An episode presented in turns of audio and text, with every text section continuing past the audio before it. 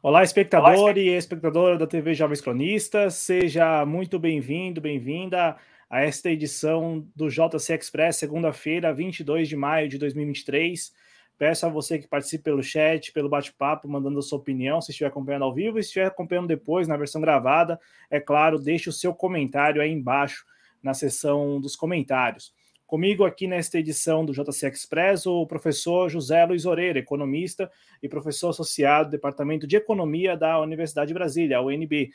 E lá no Twitter você encontra ele no arroba Oreiro Luiz, Luiz com S. Seja muito bem-vindo, professor, a mais esta edição do JC Express. Vamos falar aqui da postura do presidente do Banco Central, o Roberto Campos Neto muita gente, né? E assim, as críticas vêm se avolumando mesmo nos últimos dias, sobretudo é, até, até pessoas, lideranças que não criticavam o Roberto Campos Neto, pelo menos não até o início deste ano, passaram a criticar, várias instituições, entidades também se manifestando em relação à, postura mesmo do presidente do Banco Central. E aí, uhum. eu, para a gente começar aqui a nossa conversa, eu fico me perguntando, né? Nós temos aí o Roberto Campos Neto há dois, há quatro anos no Banco Central já, né? Porque ele foi escolhido ainda no governo anterior pelo presidente, pelo ex-presidente Jair Bolsonaro. E aí, no, no, em 2021, o Congresso aprovou a lei de autonomia do Banco Central, e aí isto rendeu a ele um mandato de quatro anos. E aí este mandato ele já tem dois, né, à, à frente do Banco Central, 2021, 2022, e aí agora entra neste ano, 2023, com um novo governo, ele se mantém lá até o final do ano que vem. Aí eu eu, eu tenho visto isso em vários lugares, assim, o quanto da postura do Roberto Campos Neto, principalmente aí após a posse do presidente Lula, é técnica independente mesmo ou se ela é político-ideológica. É uma pergunta que muitos têm se feito e, e, como que você tem visto essa postura e como que você responderia essa pergunta. Boa noite, seja muito bem-vindo. Bom, boa noite, Cláudio Porto, boa noite a todas e todos que estão nos ouvindo nesse momento. Acho que para responder a tua pergunta, a primeira coisa que a gente tem que ter clareza é que a economia não é uma ciência dura como a física. Tá? Quer dizer, a física ela tem condições de fazer experimentos controlados, né, pelos quais você consegue saber se uma determinada teoria é correta ou não. Quer dizer, a teoria da relatividade de Albert Einstein, por exemplo, foi é, desenvolvida no início do século XX, tinha uma série de proposições né, que podiam ser testadas. Uma delas, inclusive, foi testada aqui no Nordeste brasileiro, não sei se foi no Ceará, durante um eclipse solar né? em que, é, não sei exatamente agora quais eram as proposições, mas acho que era uma, alguma coisa relacionada com o desvio da, da luz das estrelas no, no entorno do eclipse, uma coisa assim, e que estava de acordo com as previsões da teoria, e a teoria foi, então, ela foi sancionada. Bom, na economia não existe isso. A economia é uma ciência social. Tá?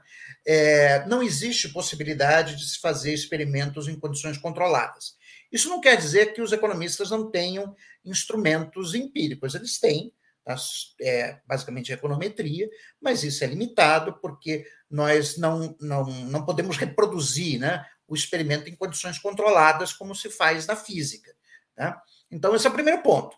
Isso significa que o grau de confiança que é, nós, economistas, podemos ter né, é, em certas proposições é muito menor do que os físicos têm sobre, por exemplo, as propriedades de buracos negros.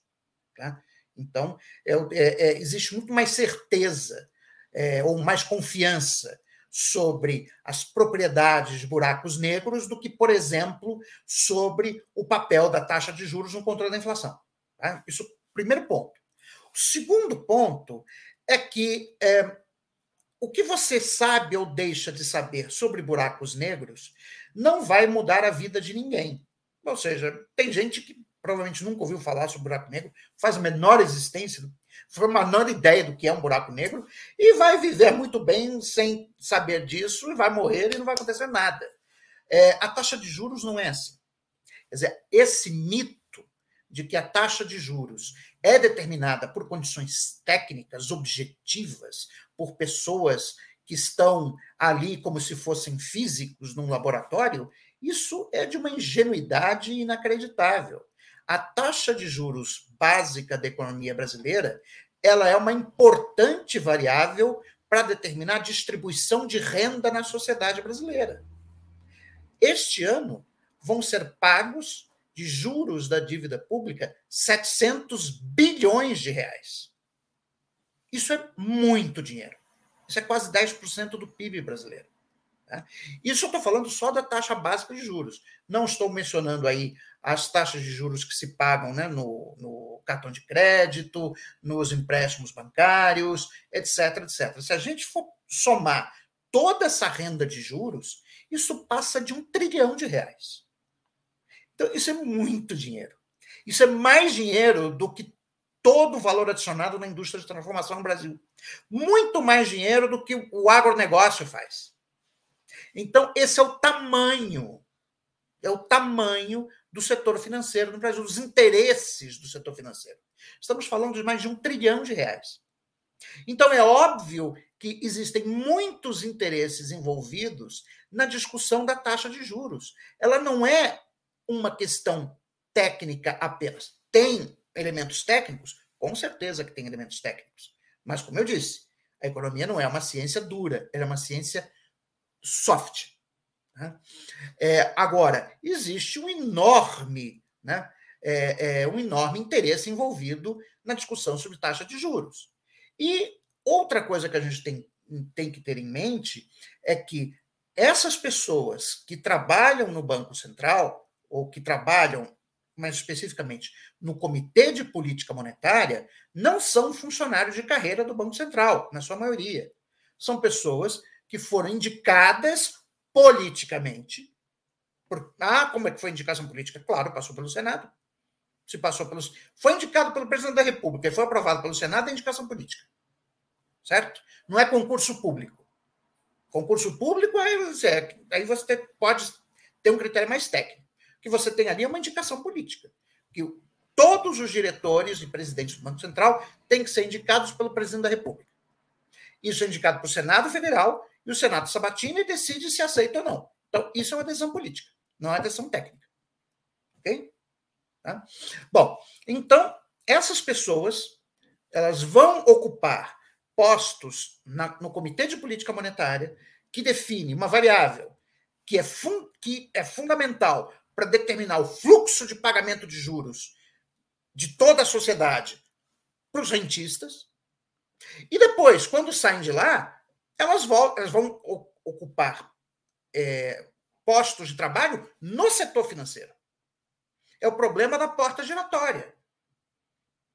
Então, assim, se achar que essas pessoas estão ali neutras, são analistas neutros, né, é, que simplesmente estão olhando tecnicamente né, ou a questão da taxa de juros, isso é de uma enorme ingenuidade.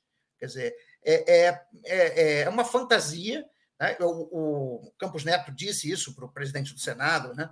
É, não, mas o timing técnico não é o timing político. Não, ele ali está cumprindo é, um papel que, assim, no melhor dos casos, é o de representante do setor financeiro. Né? Agora, pelo visto, ele, além de ser representante do setor financeiro, isso aí não é exclusividade dele, quer dizer, todos os outros foram dizer, isso aí tem que ser justo com, o Campos Neto, quer dizer, os outros que o antecederam também eram. Tá? Mas, além de ser representante dos interesses do setor financeiro, ele também é bolsonarista. Quer dizer, é, ele, estava, ele estava, foi flagrado num grupo de WhatsApp de é, ministros e apoiadores mais próximos do presidente Bolsonaro. Ele foi votar fantasiado né, é, de bolsominion, ou seja, colocar camisa da seleção brasileira, etc. Todo mundo sabe, ó, pelo menos que até aquele momento, aquilo ali significava né, um, um, uma explicitação de voto ou de apoio para o Bolsonaro. É, e ele, como presidente do Banco Central, ele não teve nenhum, nenhum pudor em fazer isso. Quer dizer, é, ele não poderia fazer isso. Ele não podia manifestar, ele, assim, é, ele não pode manifestar suas. Se ele é o presidente de uma instituição autônoma, que é o que o que o Congresso Nacional lhe conferiu, né, autonomia, então ele teria que agir como uma, uma figura de Estado. Ou seja, vou, ele tem que representar o Banco Central, não pode representar uma pessoa em particular. Né? Então, em função disso, e também em função dos números da inflação brasileira, que no acumulado de 12 meses a inflação está caindo, né? e eu chequei os números hoje, antes de falar aqui com você, quer dizer, eu comparei a inflação no primeiro, segundo, terceiro e quatro, quarto mês é, é, do ano de 2023 com o do, do mesmo período de 2022, e em todos os meses, ou seja, de janeiro a abril, a inflação em 2023 foi menor do que em 2022. Né? Ou seja, você tem um sinal claríssimo de desaceleração da inflação. E observe, a, a, a maquiagem na inflação feita pelo Bolsonaro ela só começa a partir de julho, é julho, agosto e setembro de 2022, que nós temos deflação por conta da mudança do preço dos combustíveis né, é, e da eletricidade. Né? Então, essa queda da inflação que está ocorrendo agora é porque o, na, a inflação do quarto trimestre de 2023 é mais baixa do que a do, desculpe, do primeiro quadrimestre de 2023 é mais baixa do que a inflação do primeiro quadrimestre de 2022, o que mostra claramente uma economia em desaceleração, né? É, e que, portanto, não há nenhuma razão para se manter uma taxa de juros em 13,75. E aí, professor, é, o Roberto Campos Neto, além de manter essa postura contra a redução da Selic, ele tem tentado e buscado justificar esta postura. Aí já falou-se em é, inflação de demanda, já falou-se também que a, o cenário externo seria favorável para a redução da taxa Selic. Essas justificativas, por que elas não são válidas na sua avaliação, por, é, diante exatamente do que você acabou de trazer, de que a, a inflação nesses primeiros quatro meses do ano, é, no acumulado, ela é menor, né, se registrou menor do que a do mesmo período do ano passado, e mesmo mesmo se a gente comparar com aquele período em que o, o ex-presidente Bolsonaro tentou né, é, faz, gerar alguma repercussão positiva para ele diante da campanha eleitoral, com a história das deflações. E, e, aí me dá uma pergunta, professor, porque é, a gente tem visto que da parte do governo federal, do governo Lula, há uma insistente cobrança ao Roberto Campos Neto e ao Banco Central. Isto no discurso. Mas vale lembrar que o governo poderia, claro, se tivesse disposição política e tal, poderia propor a exoneração né, do Roberto Campos Neto ao Senado, já que a lei lá prevê que o Conselho Monetário Nacional poderia né, é, propor isso. Por que o governo, é, até este momento, não, não quis seguir por esse caminho na sua avaliação também? Bom, eu vou começar com essa tua segunda pergunta. Tá? Quer dizer, na verdade, o momento, timing, tá? para pedir a cabeça do Campos Neto foi em janeiro de 2023. Por quê? Quer dizer, o, o, o, o protocolo do regime de metas de inflação, né, que é o regime monetário que está em vigor no Brasil desde 1999, estabelece que se o Banco Central não cumprir a meta de inflação definida, que não é por ele, é pelo Conselho Monetário Nacional, né, no prazo estabelecido, que é do ano calendário, então o presidente do Banco Central tem que enviar uma carta ao ministro da Fazenda justificando o porquê que ele não conseguiu né, e quais são as medidas que estão sendo propostas para, é, ou que o Banco Central propõe, para que ele consiga fazer isso no próximo exercício. Bom, o Campos Neto, autônomo, técnico, etc., ele falhou duas vezes consecutivas em obter a meta de inflação. Ele não obteve em 2021, que era ainda o Paulo Guedes o ministro da Economia, e não obteve em 2022, só que a justificativa ele mandou em 2023 com, com Fernando Haddad como ministro da Fazenda. Né? Bom, Aí, o Cláudio, tem diferenças é, de temperamento e de estratégia entre o que o ministro Fernando Haddad preferiu fazer e o que eu faria se estivesse no lugar dele. Tá? Quer dizer, a estratégia do Haddad foi a de, vamos dizer, não é exatamente, foi apaziguar.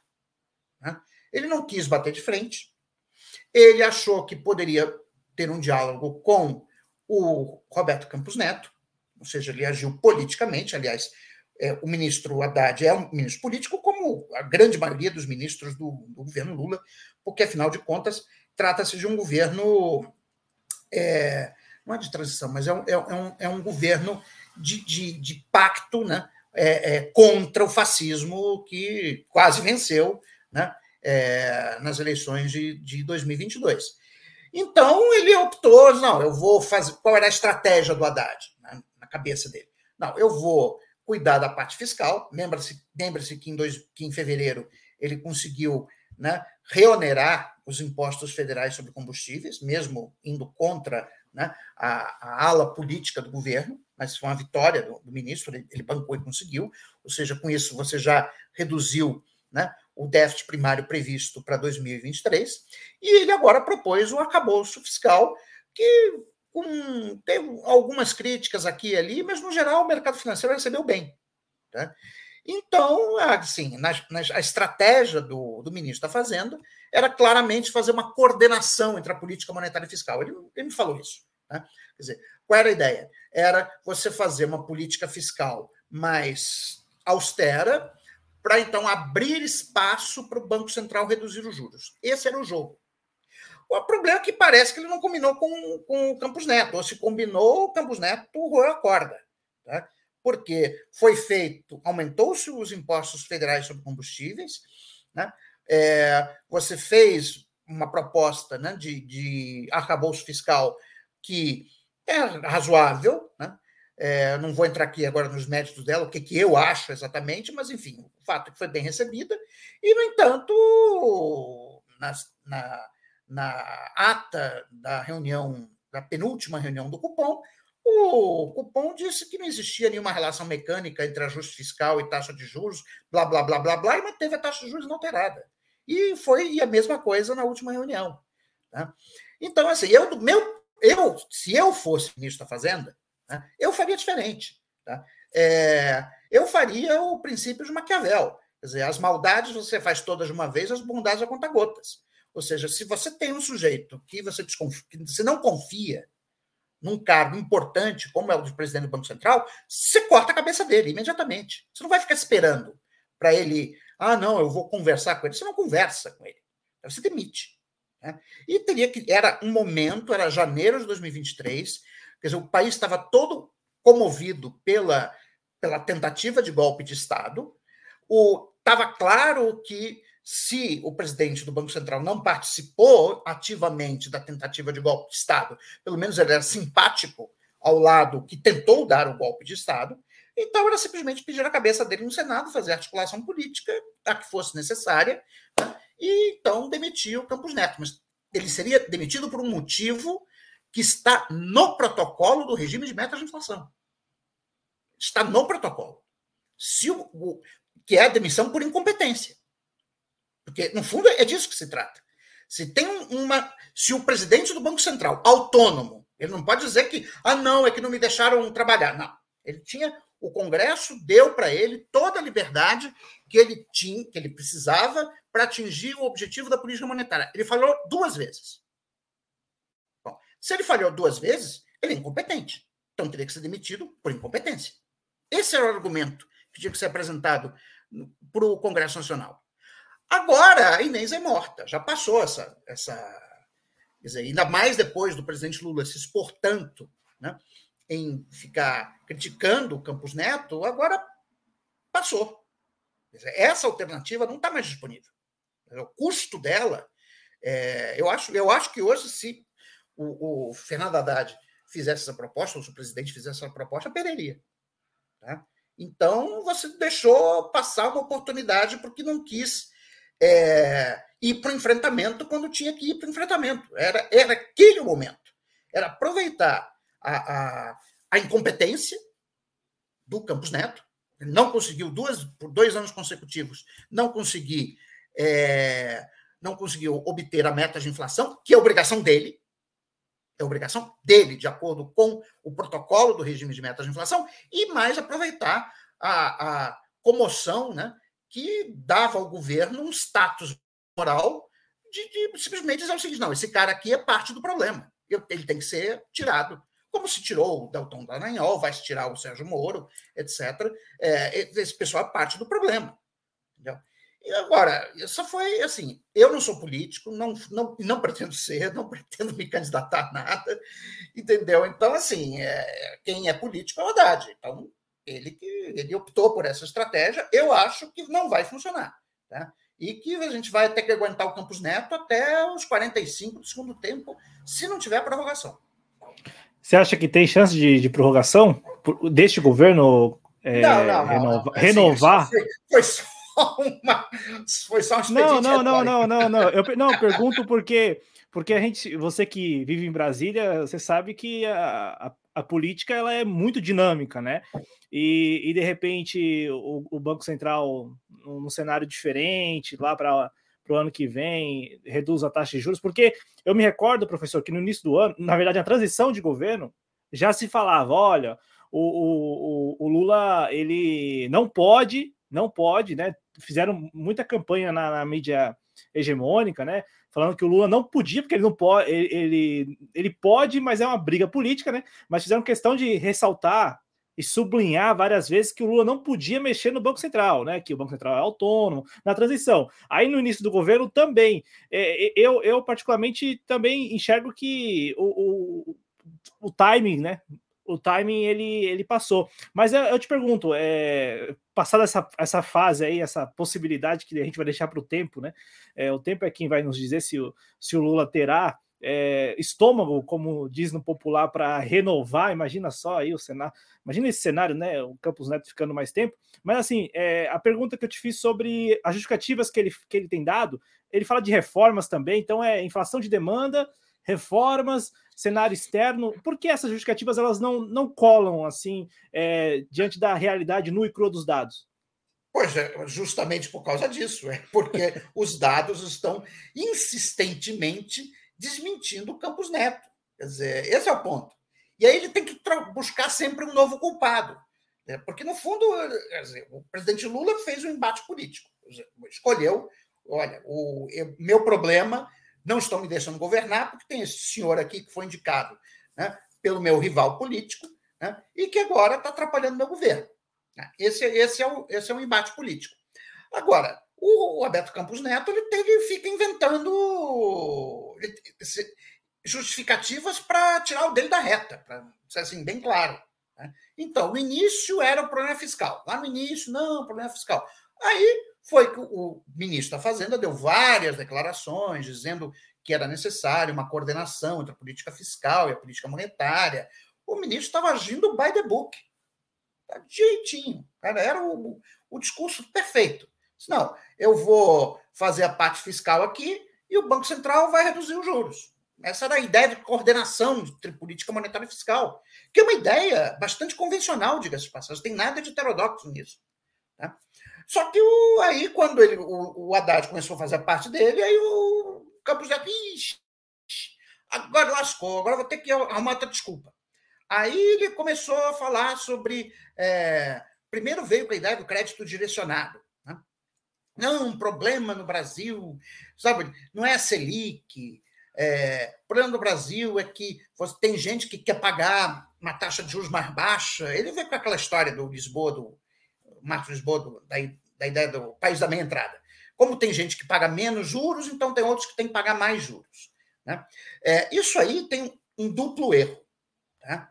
Dizer, o primeiro erro, que é um erro que se com, comete muito ainda é, quando se trata de economia monetária, é você achar que um sistema monetário como o existente nas economias modernas, que é um sistema de moeda fiduciária, né? Ou seja, é uma moeda que não tem valor intrínseco, ela não é, não é uma moeda mercadoria, não é ouro, prata. É, hoje é simplesmente um registro digital né? é, numa conta que você pode transferir para o Pix, etc. Que esse sistema ele é análogo ao sistema de moeda mercadoria. Num sistema de moeda mercadoria, em que a moeda era composta por ouro e prata, quer dizer, os bancos, para emprestar, tinham que receber depósitos primeiro. Então, é, fazia sentido a ideia de que os bancos têm uma certa quantidade fixa de depósitos que eles têm que emprestar, e aí se vier o governo e disser, olha, eu quero que você empreste 10, 30, 40% para agricultura, aí há uma taxa de juros mais baixa, então o que ele tem livre para emprestar para quem ele quiser, ele vai ter que cobrar uma taxa de juros mais alta. Tá? Essa é a ideia que o Marcos Lisboa e o, e o Campos Neto reverberaram, né? É, é, já vem reverberando há muito tempo. O Campos Neto, na verdade, ele só re, requentou uma tese que já existe aí na praça há uns 5, 6 anos. Bom, o que está errado nisso? O que está errado é que a moeda não existe mais fisicamente. Ela é simplesmente um registro contábil. Né? E os bancos criam depósitos quando eles concedem empréstimos. Na verdade, no sistema de moeda fiduciária, né, nós temos uma situação em que os empréstimos que os bancos concedem criam depósitos e os depósitos criam as reservas bancárias no Banco Central. Por quê? Porque o Banco Central ele fixa a taxa de juros. Para fixar a taxa de juros, ele tem que atender a demanda de reservas por parte dos bancos, seja ela qual for. Então, quando os bancos emprestam mais, eles criam depósitos, porque o empréstimo é simplesmente um valor que é creditado na conta de depósito à vista do tomador. E, para honrar né, o, o é, as transferências bancárias e o dinheiro que é sacado nos, nos caixas eletrônicos, etc., os bancos precisam demandar mais reservas e quem emite reservas é o Banco Central. Como o Banco Central opera com a taxa de juros fixa, o Banco Central tem que atender a toda a demanda de reservas que os bancos têm à taxa de juros que ele fixou. Então, nesse sistema, empréstimos criam depósitos, depósitos criam reservas. Logo, não existe um volume fixo de depósitos que tem que ser dividido entre crédito livre e crédito direcionado. Por que, que a taxa de juros do crédito direcionado é mais baixa? Por uma razão muito simples, Cláudio. É que o risco dessas operações é mais baixo. As garantias que se tem no plano safra, que se tem quando você toma um empréstimo para financiar a compra de um imóvel, é, experimenta não pagar o banco para ver o que acontece. Te despejam da tua casa. Então, assim, o risco é muito baixo. Tá? É diferente do risco do cartão de crédito ou de, do crédito ao consumidor. É, eu tomei, vamos lá, eu, digamos que eu tenha tomado um CDC, um crédito direto ao consumidor, para comprar um notebook. Eu não pago. Eles vão fazer o quê? Tomar o um notebook? Vão invadir minha casa? Eu posso esconder o notebook onde eu, onde eu quiser. Quer dizer, eu não posso dar um notebook de garantia. Tá? Então, esses diferenciais de taxa de juros é simplesmente, simplesmente diferencial de risco. Nada mais. Essas operações de crédito direcionado, elas são mais baratas, não é porque o governo está direcionando o crédito. É, elas são mais baratas porque elas envolvem um risco mais baixo. Tá? Então, esse é um erro assim elementar do, do... Mas, assim, quando você olha para o currículo do, do Campos Neto, você vê que ele, ele simplesmente nunca estudou economia monetária. Ele não podia estar na presidência do Banco Central. Se nós vamos, então, no, entrar no jogo de que, ah, não, a política monetária é um assunto técnico, etc., tá bom, então vamos fazer isso. Vamos estipular que, como existe na lei das estatais, por exemplo, o presidente da Petrobras não pode ser qualquer um que você queira. Ele tem que ter no currículo dele ele tem que ter experiência na área de petróleo. Como é que o presidente do Banco Central não tem experiência na, pelo menos acadêmica? Né? Não precisa ter sido diretor de um Banco Central antes. Tá?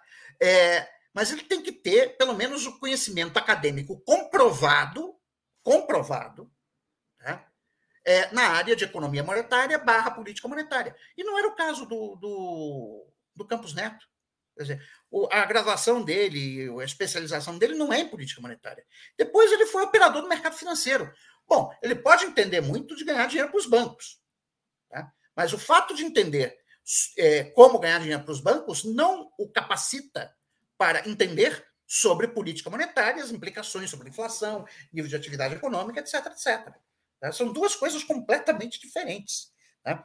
Uma coisa é você atuar como economista que tem por objetivo ganhar dinheiro para os agentes do setor privado. Outra coisa é você trabalhar como um economista para o setor público, pensando no bem público.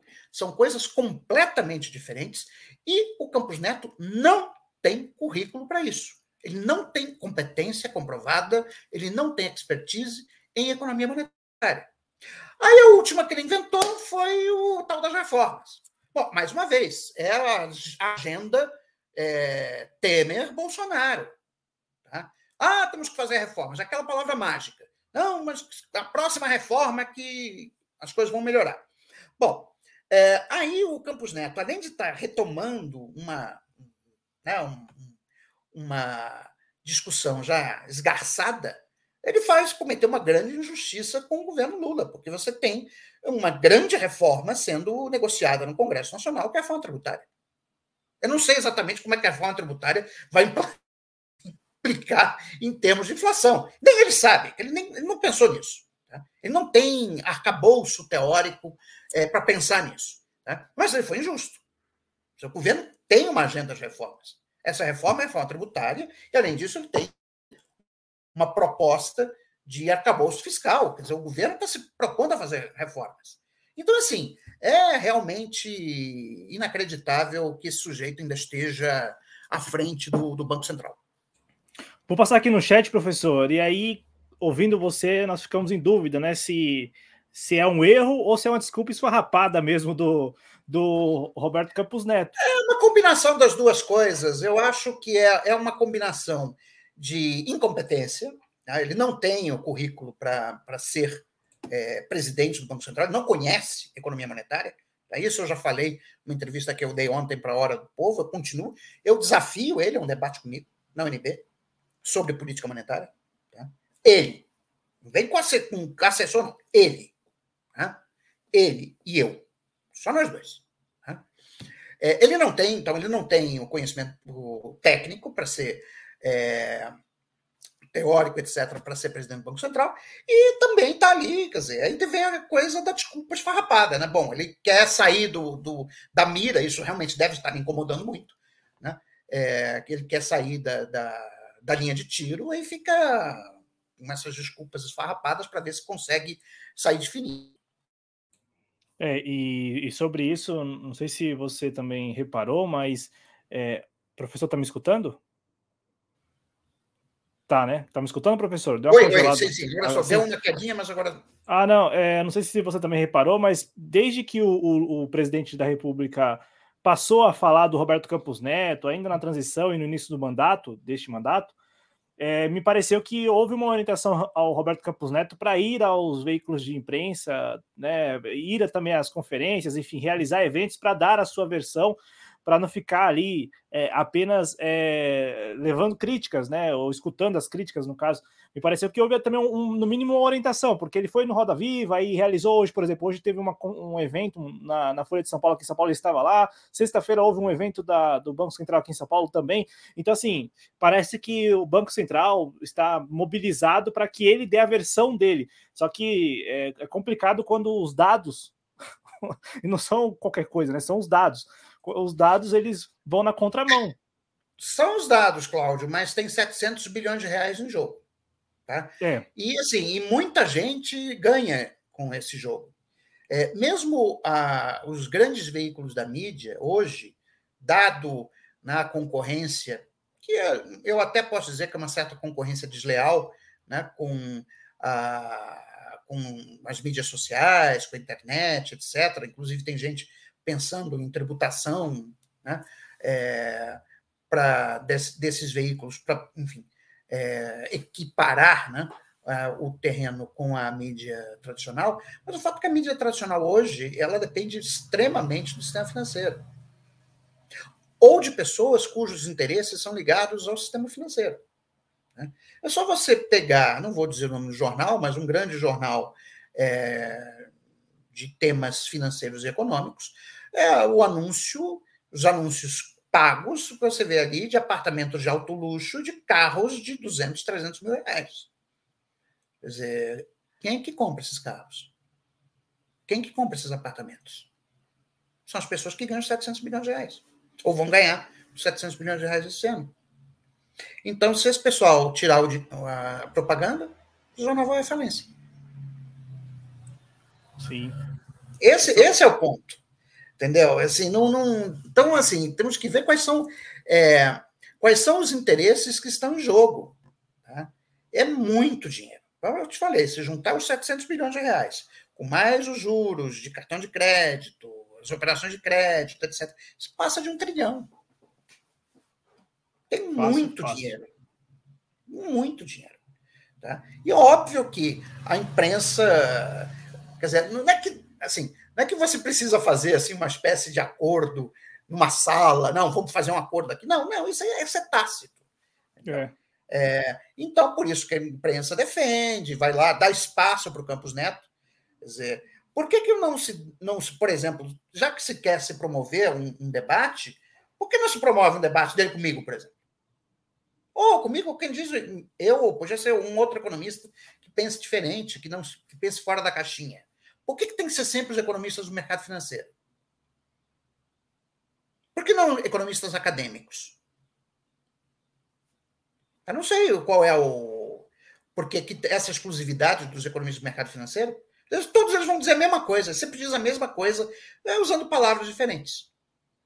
Entendeu? Então, assim, se a questão é transparência, né? você ter a, enfim, promover a busca da verdade, etc., então é, mais vozes deveriam ser ouvidas. É lógico que tem que ter critério na seleção de vozes, você não vai colocar qualquer um.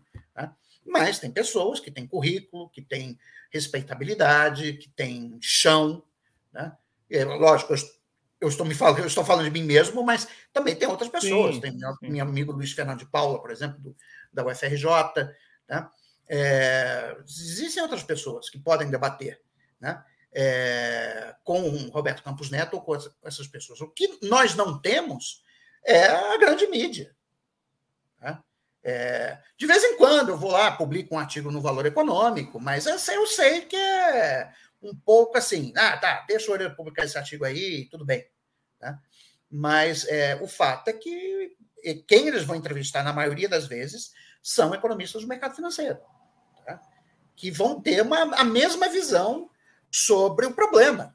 Aqueles, todos eles, eles se encontram nos mesmos lugares, frequentam os mesmos lugares, pensam do mesmo jeito, é, então, assim, é, é, uma comunidade fechada. O vocabulário então, é o mesmo. O discurso uns dos outros. Eles vão reproduzir os discursos uns dos outros. Então, você tem que furar. Isso é uma bolha, né, para colocar em termos de, de, internet. Isso é uma bolha. Você tem que furar. Né? E como é que você vai furar? Bom, você tem que ter debate público. Né? É, mas isso, infelizmente, não tem sido feito.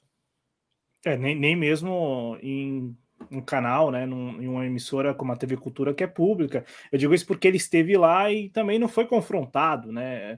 É, é, é uma é, e, e, digo mais, né? Eles repetem o discurso, usam as mesmas palavras, porque se quer repertório e vocabulário eles têm. É muito, é muito difícil. É, você escutar palavras diferentes. É, é, geralmente são as mesmas palavras. Mas vou passar Sim. aqui no chat, chat, professor, para agradecer ao nosso público e registrar as participações, porque tem uma galera que gosta muito de te acompanhar. Lembrando que o professor está no Twitter, no arroba Oreiro Luiz, com S, Oreiro Luiz, tudo junto. O Geraldo Carvalho deixou uma mensagem aqui, não sei se. Me parece que foi hoje. Hoje à tarde, eu não sei se ele está aqui no chat, mas deixou essa pergunta. Seria interessante rever os acordos de leniência com as empreiteiras, os desenvolvimento. Deixa eu ler de novo aqui, que é... deu embaralhada. Seria interessante rever os acordos de leniência com as empreiteiras? O desenvolvimento brasileiro precisa delas, na sua avaliação, professor? Resposta à segunda, à segunda pergunta, sim, precisa delas. Agora, eu não entendo nada de acordo de leniência, porque não sou advogado.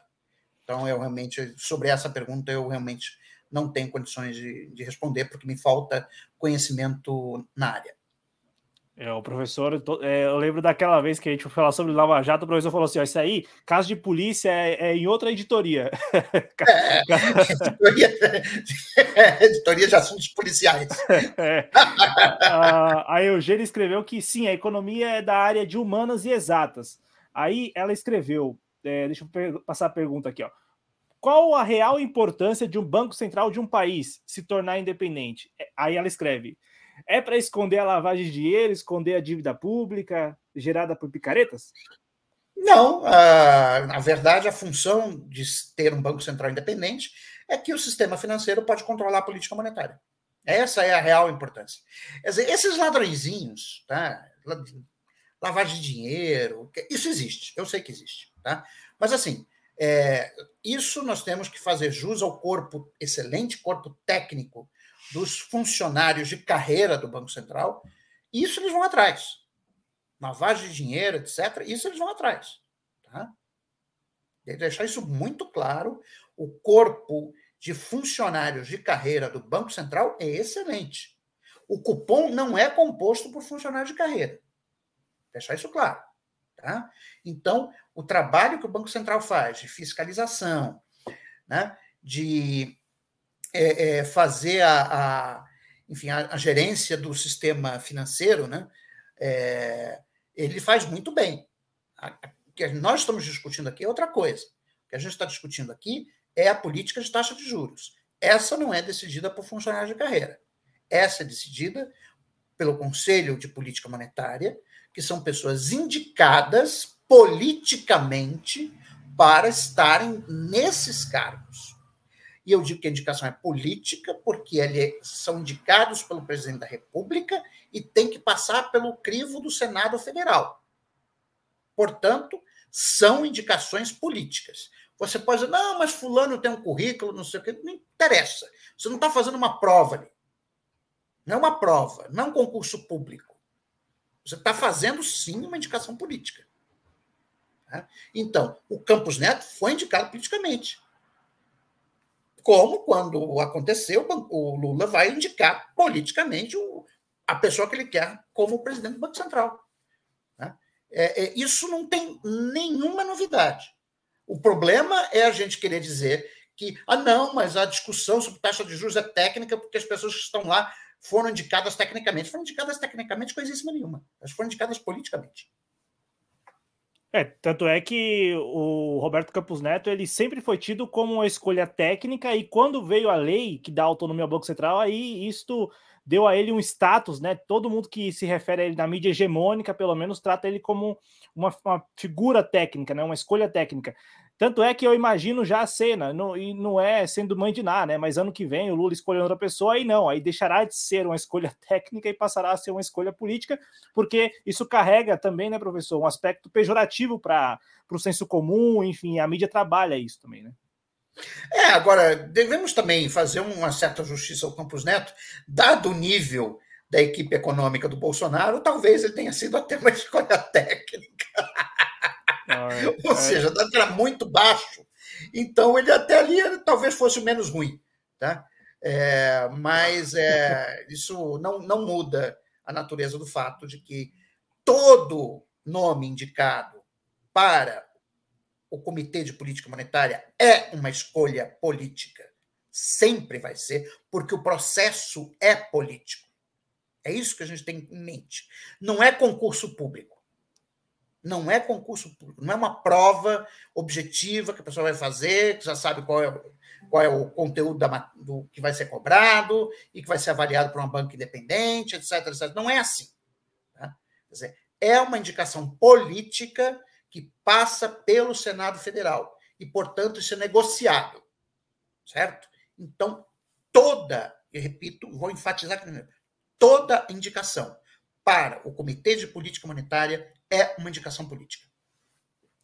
O, o a Gina Julinelli Paladino escreveu aqui: Oreiro, um dos melhores professores, pesquisadores de macroeconomia do país, aprendendo sempre com ele. E o Bruno dos Santos, né, escreveu também que gosta muito das suas explicações desenvolvimentistas. As explicações parecem, na avaliação dele, mais completas e multifacetadas do que de liberais como o Samuel Pessoa. E o Adriano Garcia, nosso editor responsável, escreveu aqui, né, que a tecnografia brasileira funciona muito mais do que as pessoas pensam. É verdade, realmente. Nosso funcionalismo é bem injustiçado. Eu quero emendar aqui uma pergunta antes da gente falar também um pouquinho sobre a indicação do Gabriel Galípolo, professor. É sobre a, a sua proposta, porque eu li a entrevista que você concedeu ao Hora do Povo, é, que eu também recomendo, recomendo ao público conhecer o Hora do Povo, enfim, é, quebrando também, tentando furar essa bolha, e principalmente é, faz também parte desse, desse hall aí de veículos de mídia independente, que procura né, é, também mostrar para as pessoas, para o público, uma, uma, outra versão sobre os mesmos fatos. É, e, e, aí você falou sobre reforma monetária, é, porque também tem quem pergunte assim, ah, mas o que, que o Banco Central poderia fazer? Porque o Banco Central tem, na pessoa do Roberto Campos Neto, tem reclamado também bastante, tem falado, é, a culpa é sempre dos outros, né? A culpa é do governo, a culpa é do cenário externo, e, e, e aí você é, propôs à hora do povo uma reforma monetária. O que, que isso significaria? E se puder compartilhar também com a gente um pouco é, dessa, sua, é, dessa sua sugestão. Bom, então, a reforma monetária é a reforma inacabada do Plano Real. Quer dizer, quando o Plano Real foi feito, né, dizer, um dos pressupostos do Plano Real era de que a, a natureza da inflação brasileira era é, muito inflação derivada da inércia, da indexação né, de preços e contratos. Então, uma das medidas tomadas no Plano Real foi a desindexação de todos os contratos com, com prazos de maturidade inferior a um ano. Tá? Bom, é, no entanto, você deixou os contratos de prazos de maturidade maior do que um ano. Por exemplo, contrato de aluguel. O contrato de aluguel é indexado pelo GPM.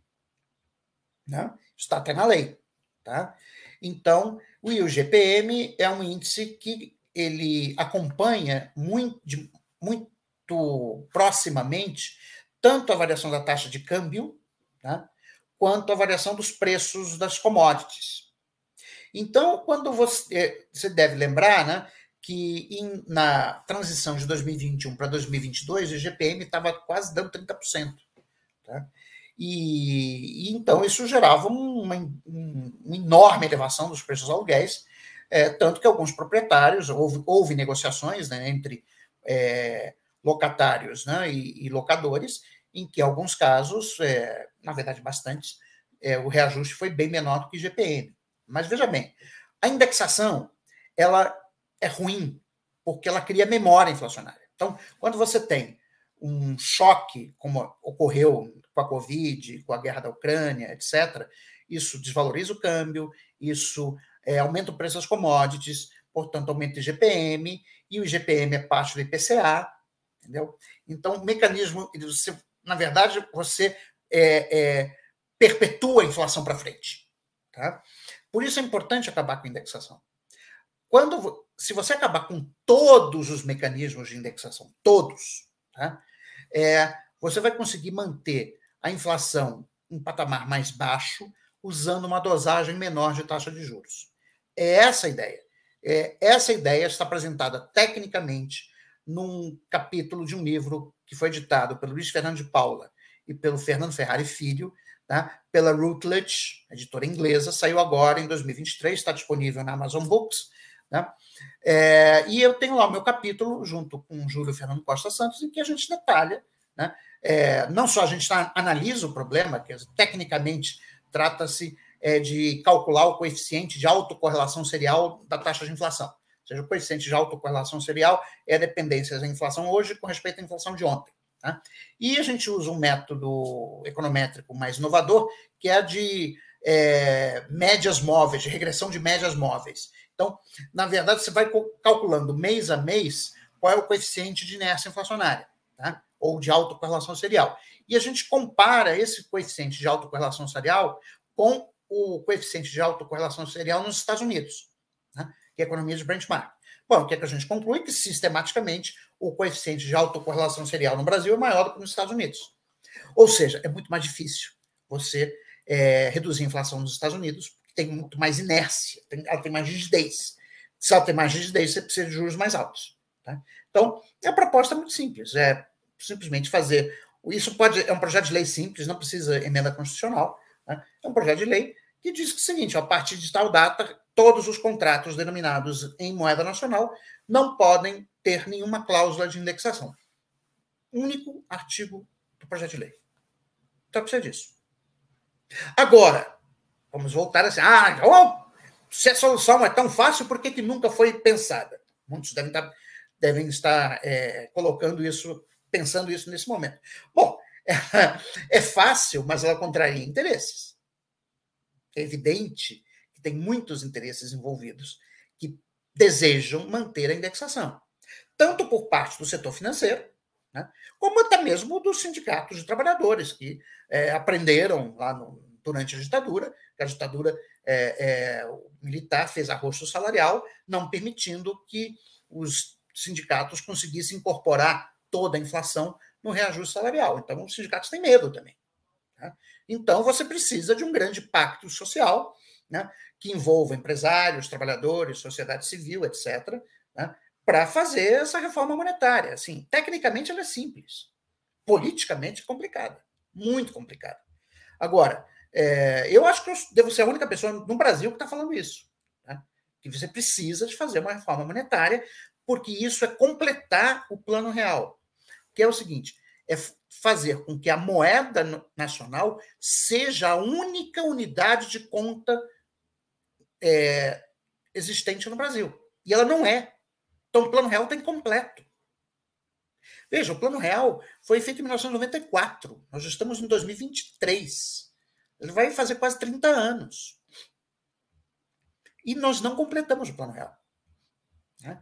Então, é por causa desses problemas, ou seja, problemas que vêm lá do passado, mas que a gente não resolve, em parte por preguiça, mas em parte porque tem um monte de interesses estabelecidos que simplesmente desviam né, a atenção do público para outras coisas, como o senhor Roberto Campos Neto faz a toda hora, né, é, aí você simplesmente não resolve, entendeu? Vai, vai empurrando com a barriga, né, e vai passando o tempo.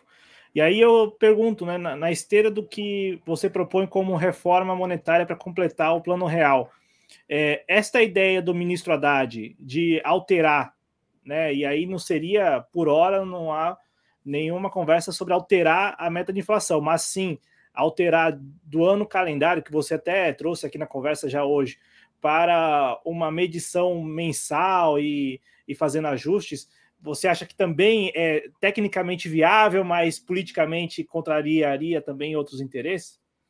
Olha, há muitos anos, desde 2009, que eu digo que o regime de metas de inflação brasileiro é excessivamente conservador. Tá? Ah, os que estão nos assistindo é só procurar na Amazon. Tem um livro que é editado por mim, pelo Luiz Fernando de Paula e pelo Rogério Sobreira, chamado Política Monetária, Bancos Centrais e Metas de Inflação, dois pontos, Teoria e Experiência Brasileira. Foi editado pela editora da FGV. Tá? E assim, essas propostas de reforma do regime de metas de inflação, eu já faço há quase 20 anos. Quase 20 anos. Isso que o Haddad, o ministro Haddad falou, ó, já digo, ó, ó, faz tempo. Tá? Agora, você tem, o que as pessoas têm que entender é que não pode, nós não podemos é fazer medidas esparadrapo. Ou seja, ah, não, vou consertar esse caninho que está aqui, vou pôr um esparadrapo. Não, você tem que fazer uma reforma mesmo. A reforma monetária envolve a desindexação dos contratos, envolve a mudança do arcabouço institucional da condução da política monetária no Brasil, quem sabe até mesmo repensar se nós queremos ter um regime de metas de inflação ou não. Tá? Então, assim, é, são essas as questões que nós estamos, que precisamos é, debater, mas esse debate é interditado. Tudo o que se refere aos interesses do sistema financeiro é interditado no Brasil. São poucas as vozes é, que, que, que, falam contra, né? E às vezes, e, e, o pior de tudo é que não só somos poucos, mas muitas vezes gente da esquerda bate na gente. Tá? Por outras razões que não tem nada a ver com a economia, às vezes, é, eu já sofri várias críticas por minhas posições em questão religiosa, etc. Quer dizer, não tem nada a ver com, um debate econômico, mas que, enfim, as pessoas misturam a agenda e, na verdade, fazem um grande favor à direita, né? porque elas usam aquilo que o Paul Krugman chamava de armas de distração de massa. Né? Você fica usando essas questões que geram uma enorme comoção, não sei o quê, e o que realmente importa para o desenvolvimento do país continua não sendo discutido. É, ficar ao largo. Ô, professor, para a gente já ir até encaminhando aqui com o programa, é, não deixar de falar, não, até coloquei no título, é, essa indicação, eu coloquei no título como a chegada, porque tudo indica que ele vai ser, é, é, vai passar pela sabatina no Senado, vai ser aprovada a sua indicação. Mas a indicação do Gabriel Galípolo, que é o número dois da, do Ministério da Fazenda, um ex-presidente de banco, um ex-banqueiro, é, que, que é, é uma figura assim que todo o perfil que você encontra dele diz lá o sujeito que se aproximou do Lula, que se aproximou do Haddad, enfim, que procurou é, fazer ou tentar fazer, construir pontes aí do, do, não digo do PT, mas pelo menos do grupo do Lula e do Haddad com o sistema financeiro, com o mercado financeiro. Ano passado, inclusive, é, fez ali, é, não sei se foi mais de um jantar, mas pelo menos um jantar fez com algumas figuras do mercado financeiro. Como que você avalia essa indicação? E assim, tudo indica que a indicação será aprovada para a diretoria de política monetária do Banco Central. Bom, como eu disse com respeito ao Roberto, ao Roberto Campos, vou dizer exatamente com respeito ao Galípolo. É uma indicação política do ministro da Fazenda. Entendeu? Então, é, é ele o indicou porque confia nele. Né? Mas, mas... Agora, em termos práticos, em termos práticos, não vai mudar nada. Tá? Por quê? As decisões, isso é importante o, o, a audiência tem claro. Não é o Roberto Campos Neto que decide sozinho a, a taxa de juros é um colegiado. Né? E o Galípolo vai estar em minoria. Ele vai estar em minoria. Ele pode votar contra, pode discordar, pode dizer, etc, etc. Mas o presidente do Banco Central, ele vai, ele tem lá os aliados dele no, no, no cupom e ele vai continuar levando a política dele até quando der. Tá? Então, assim, é, eu vejo apenas como uma essa essa indicação é uma tentativa do Haddad de aumentar o desconforto do Roberto Campos Neto. E até mesmo saber o que está sendo discutido, né? porque, afinal de contas, ninguém sabe o que é que as pessoas realmente discutem na reunião do Conselho de Política Monetária. Então, imagino, né? embora não sei se isso seja legal ou não, mas, como eu te disse, ah, isso são coisas para as páginas policiais, eu não me meto nisso, tá? mas eu imagino que, como o Haddad e o Galípolo são muito amigos, é evidente que o Galípolo vai dizer para o Haddad o que, que, o pessoal discute nas reuniões do, do cupom. Sim, então, imagino, também imagino. Ou, ou então pode acontecer das reuniões já chegarem com os votos combinados antes. Na turma do Campos Neto, o pessoal só vai lá, diz, o presidente diz, eu voto, meu voto é por mantém 375, Aí o outro, eu concordo, concordo, concordo, aí o Galípolo e mais outros discordam, discordam, a reunião termina em cinco minutos. Tá? É, então, então nesse caso, então, nesse caso é mais importante. Eu não tenho, eu não tenho assim, eu conheço Galípolo, é uma boa pessoa, gosto dele, etc. Mas assim, eu não tenho nenhuma expectativa de que isso vai mudar em nada. Não, eu só ia falar o seguinte, né? Que então, nesse caso aí, é mais importante estar no grupo do WhatsApp dos diretores do que necessariamente na diretoria. Exatamente. Porque, porque... Ainda mais isso hoje. Porque antes você pô, tinha que pegar, ligar o telefone, eu não sei o que tal. Mas você tem o WhatsApp. Então, assim, é, ele, ele vai lá, tudo bem. Aumenta o constrangimento do Campos Neto? Aumenta. Tá? Mas, assim, ele pode simplesmente deixar para lá e fica lá ele falando sozinho, entendeu? E você, assim, é, quem já presenciou reunião de departamento, sempre tem um grupo político majoritário, etc. Você deixa lá o grupo minoritário espernear, aí depois você coloca em votação, você ganha. Acabou. Entendeu? Sim. Então, não, não vai mudar muita coisa. Você acha que é antecipar demais a discussão da sucessão mesmo do Roberto Campos Neto com a indicação dele? Você acha que... É, a questão é a seguinte: a sucessão vai vir para é, final de 2024. Sim. Tem, um, tem de, pelo menos 18 meses à frente com o Campos Neto. Tá? Ele vai reduzir a taxa? Isso não vai reduzir. Ele vai reduzir. Tá? Mas vai ser aquela, né, parafraseando o general Geisel, aquela redução lenta, gradual e segura tá? da taxa de juros. Então, sinceramente eu acho, né, minha avaliação, isso eu já disse para o ministro, né, é de que eles perderam o timing. Né? Deviam ter feito, adotado o princípio maquiavélico de que as maldades você faz todas de uma vez e as bondades a conta-gotas. Tá? Janeiro era o momento para ter se livrado dele. E a política econômica do governo Lula vai ficar comprometida por conta da taxa de juros. Eu não tenho nenhuma dúvida sobre isso. Tá? O Lula ganhou com esse acordo aí com a Petrobras, parece que realmente havia um espaço para reduzir o preço dos combustíveis e do gás de cozinha, que esse realmente é, é muito importante para as pessoas mais pobres, o Lula ganhou uns dois ou três meses aí de, de bonança na, na área econômica, vai aumentar um pouquinho a popularidade dele, etc. E também, esse ano, temos uma super safra? É, que ajuda também um pouco a economia. Então, os números do primeiro trimestre vão vir do PIB vão vir relativamente bons, né? mas esse é um efeito que vai se enfraquecer ao longo do, do ano de 2023. Tá? Então, assim, eu acho que mais lá para o quarto trimestre de 2023, é, a gente vai estar sentindo muito, de forma muito pesada, essa taxa de juros alta que a gente tem agora. Não é a taxa de juros lá de, do último trimestre, não. A taxa de juros alta agora. Né? Essa vai se sentir muito fortemente é, no final do ano. E aí vamos ver o que, é que vai acontecer com, com a popularidade do presidente da República. Tá? É, eu não sei. Assim, ela, ela tende a cair né? se a economia não engatar aí uma, pelo menos a terceira marcha. Né? Que a gente está tentando passar da primeira para a segunda. Né? Mas a questão é passar da segunda para a terceira e o ideal é ser da terceira para a quarta. Né? Mas por enquanto está complicado.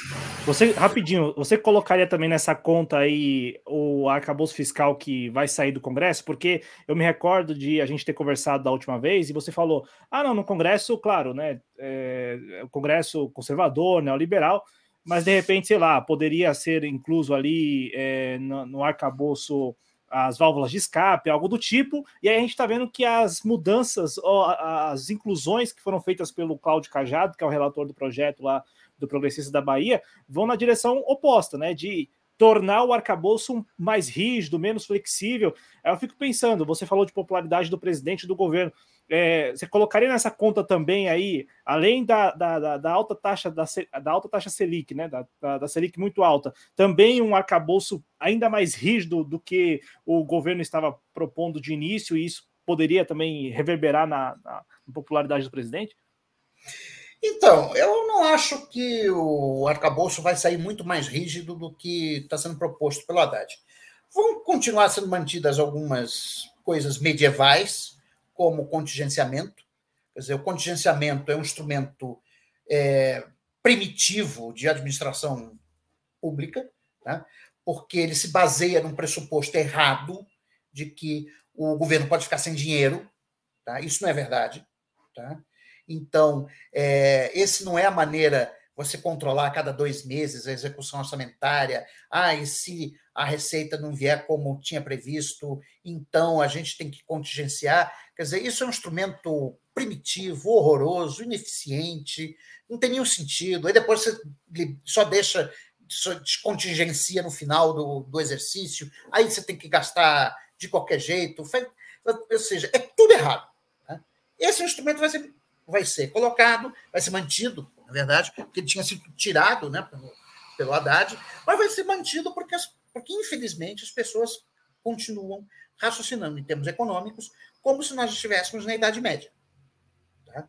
É, é, eu, assim, eu até gostava de brincar que eu dizia o seguinte: se um dia eu fosse ministro da Fazenda, eu ia acabar com o nome Secretaria do Tesouro.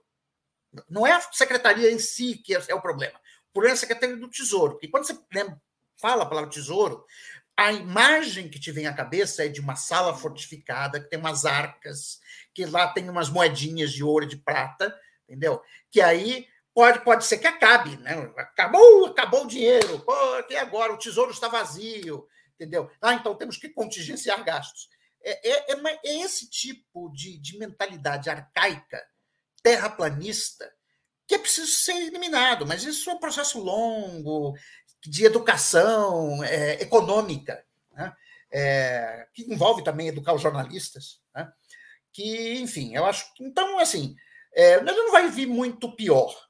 O problema é que o arcabouço faz muito pouco em termos do fundamental, que é estimular o crescimento.